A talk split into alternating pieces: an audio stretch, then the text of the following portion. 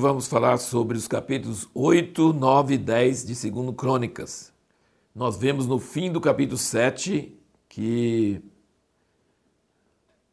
quando Deus respondeu a Salomão sobre a sua oração, ele prometeu responder, ele prometeu atender os pedidos de Salomão e ficar com os olhos abertos, e que o nome dele ia estar naquela casa para sempre, e que o reino de Davi seria, dos filhos de Davi seria para sempre também, se houvesse obediência. Mas se desviarem, ele fala que ia, ele fala que ia arrancar-vos da minha terra que vos dei, ia vos arrancar, e essa casa vou destruir, vai virar, é, vai virar um, um espanto para todos que passarem. E todo mundo vai perguntar por que, que deixou, por que, que essa casa ficou assim, porque deixaram o Senhor Deus de seus pais.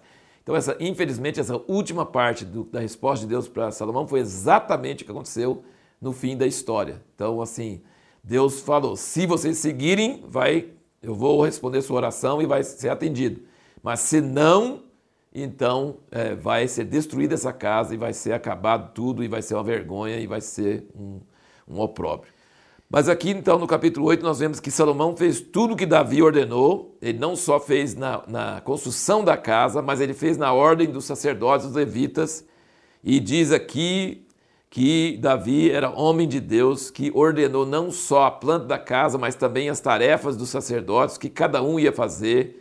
Toda a nova ordem, porque não tinha mais tabernáculo, não ia carregar mais. Então Davi instituiu uma coisa totalmente diferente, totalmente nova. E Salomão obedeceu direitinho tudo que Davi mandou. E aqui nós vemos que foi a primeira vez que o altar de sacrifício de Moisés foi unido com os cânticos dos músicos de Davi. Porque antes tinha o altar lá em Gibeão, no tabernáculo antigo, e tinha a música de Davi perto da arca, perto da casa dele. Com Salomão, ele uniu essas duas coisas. Ele uniu os sacrifícios de Moisés com os cânticos que Davi ordenou. E depois você vai notar em toda a história, quando havia uma restauração, essas duas coisas eram restauradas: a lei de Moisés e os sacrifícios, e os cânticos e a música de Davi. Aí o Esdras, que escreve aqui, ele faz muita questão de mostrar a glória, o esplendor do reino de Salomão, que era tão grande que a rainha de Sabá veio da Etiópia muito longe, pensando que não é possível, não pode ser verdade, e chegou lá e diz que nem metade foi contada. Então, esse é um exemplo onde os boatos e as histórias não conseguiam exagerar, fizeram, falaram menos do que era a verdade. Então, a glória de Salomão era grande mesmo. E Deus tinha falado que ia dar para ele riqueza e glória como nenhum rei antes e depois ia ter. Então, Deus de fato cumpriu isso.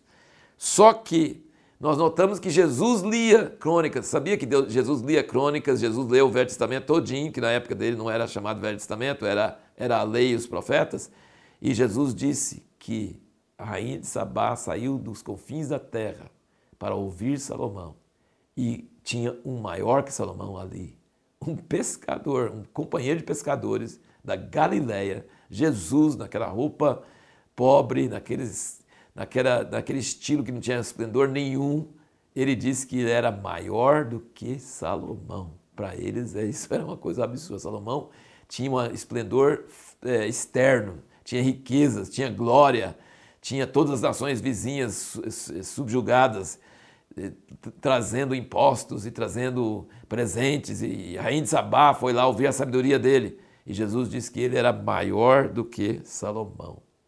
E ele diz isso em Mateus 12, 42. E também ele diz em outra passagem que os lírios do campo se vestem melhor do que Salomão em toda a sua glória. Isso se encontra em Mateus 6, 29. Então Jesus pensou bastante sobre Salomão e sabia que ele era maior e que os lírios do campo eram mais bonitos, que Deus fez os lírios do campo mais bonitos do que Salomão em toda a sua glória.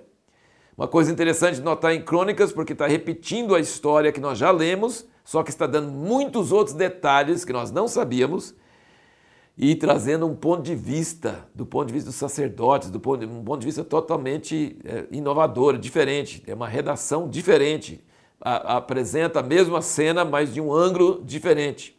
Só que, então, não repete os pecados, nem de Davi e nem de Salomão. O pecado de Davi com Batseba ele não repete, e o pecado de Salomão de idolatria, depois ele não fala, ele só fala O resto está nas profecias de Aías o Silonita. E Aías o Silonita foi quem falou que Jeroboão ia ser rei no lugar dele, que Deus ia tirar os tribos dele por causa do pecado dele. Mas o, é, veja bem, isso aqui transmite um princípio. Presta bem atenção que isso é importante.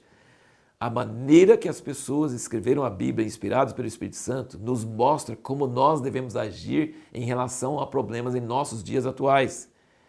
A Bíblia não esconde pecados de homens de Deus. Não esconde. Não procura por debaixo do tapete. Não. Expõe o pecado de Davi, o pecado de Salomão. Expõe. Expõe. Eles eram humanos, cometeram pecados gravíssimos. A Bíblia fala sobre isso. Mas não repete. Não enfatiza. É preciso ter transparência, é preciso ter confissão, mas não devemos ficar repassando, enfatizando, repetindo. O pecado precisa ser confessado e depois nunca mais comenta a respeito. Então, isso é o ponto de vista da Bíblia sobre isso. E a resposta à pergunta que nós fizemos no último vídeo, por que que às vezes, isso não é toda vez, né? Mas muitas vezes pecados horríveis de líderes mundiais, líderes de governo, são permitidos acontecer por Deus. Deus permite acontecer. Porque Deus quer trazer juízo sobre uma nação, então ele permite que o rei cometa um erro desastroso. E isso aconteceu com Roboão, aqui no capítulo 10. Ele deixou o conselho dos mais velhos e foi respondeu e, e, e seguiu o conselho dos moços, falando que ia piorar os impostos o povo já estava sacrificado. Ele falou que ia piorar. E aí, aqui diz, no versículo do capítulo 10, no versículo 15, o rei, pois, não deu ouvidos ao povo, porque essa mudança vinha de Deus, para que o Senhor confirmasse a sua palavra, a qual falara por intermédio de Aías o Silonita, a Jeroboão, filho de Nebate. Então Deus permite que líderes de governos, de, de nações, cometam erros graves, sigam conselhos errados, porque ele quer castigar aquela nação ou porque ele quer cumprir uma palavra profética que ele tinha dado antes.